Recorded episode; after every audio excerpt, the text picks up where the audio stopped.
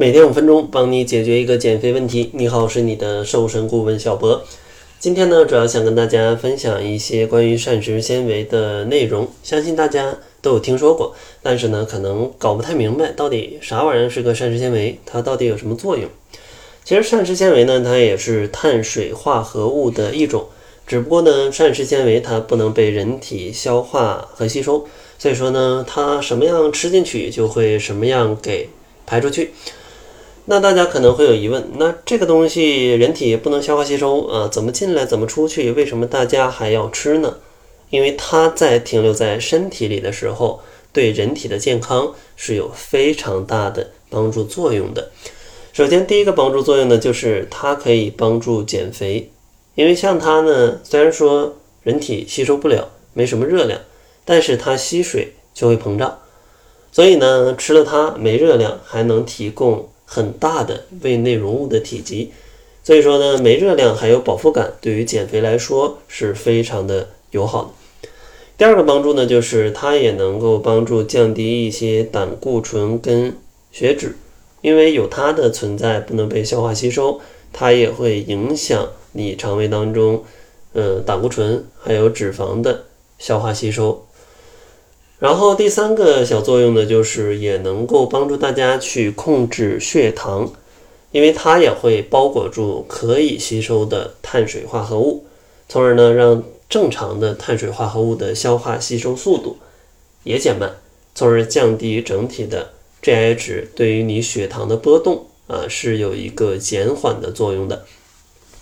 第四个作用就是可以呃润肠通便了。啊，因为它怎么样来的，怎么样出去，而且呢吸水膨胀，所以呢对于排便是非常有意义的。呃，毕竟如果没有膳食纤维的话，它的体积还有它的摩擦力可能不够，比较难以排出体外。最后一个帮助呢，就是它能维护肠道菌群的健康。虽然人体呃不能消化，但是呢可以理解成它们是益生菌的食物，或者说益生菌的家园吧。呃，有这些膳食纤维在，益生菌呢就会生长的更好，去维护你的肠道健康。而你的肠道健康一好，你整个人的免疫力啊，整个身体的炎症，整个身体的状态都会有一个提升。所以说，大家可以看到，膳食纤维虽然不能被身体所消化，但是它对身体的健康也是有非常大的帮助的。所以呢，建议健康的成年人每天摄入二十五到三十克的膳食纤维。当然呢，并不一定要通过补剂。接下来呢，给大家一些饮食建议。如果按照这些建议来吃的话，基本是可以吃得够的。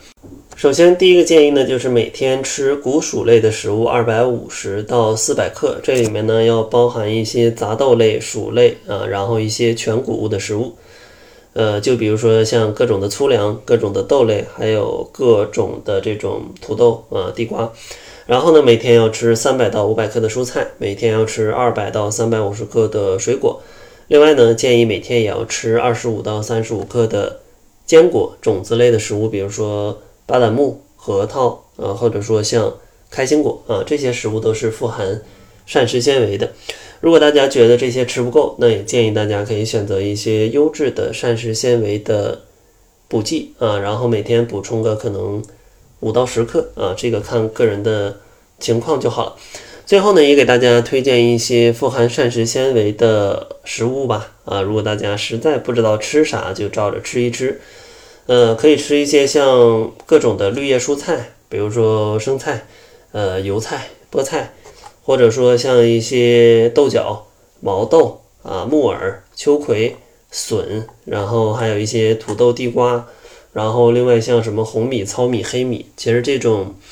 外面有一个硬硬壳的谷物，其实大多都是膳食纤维。另外呢，也可以吃一些呃即食类的产品，呃全麦面包、魔芋面、魔芋粉，或者说魔芋结啊，像魔芋里面有非常高含量的。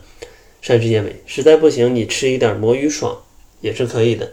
但是呢，别吃太多啊，因为里面的调味料还是不少的。好了，那关于膳食纤维咱们就说到这儿。如果大家有更多的减肥问题想要向我提问的话，也可以关注公众号搜索“窈窕会”，然后回复“变美”就可以加入我们的变瘦变美群了。然后有各种的问题呢，都可以直接在群内向我来提问。每天晚上呢，也会给大家进行一个答疑。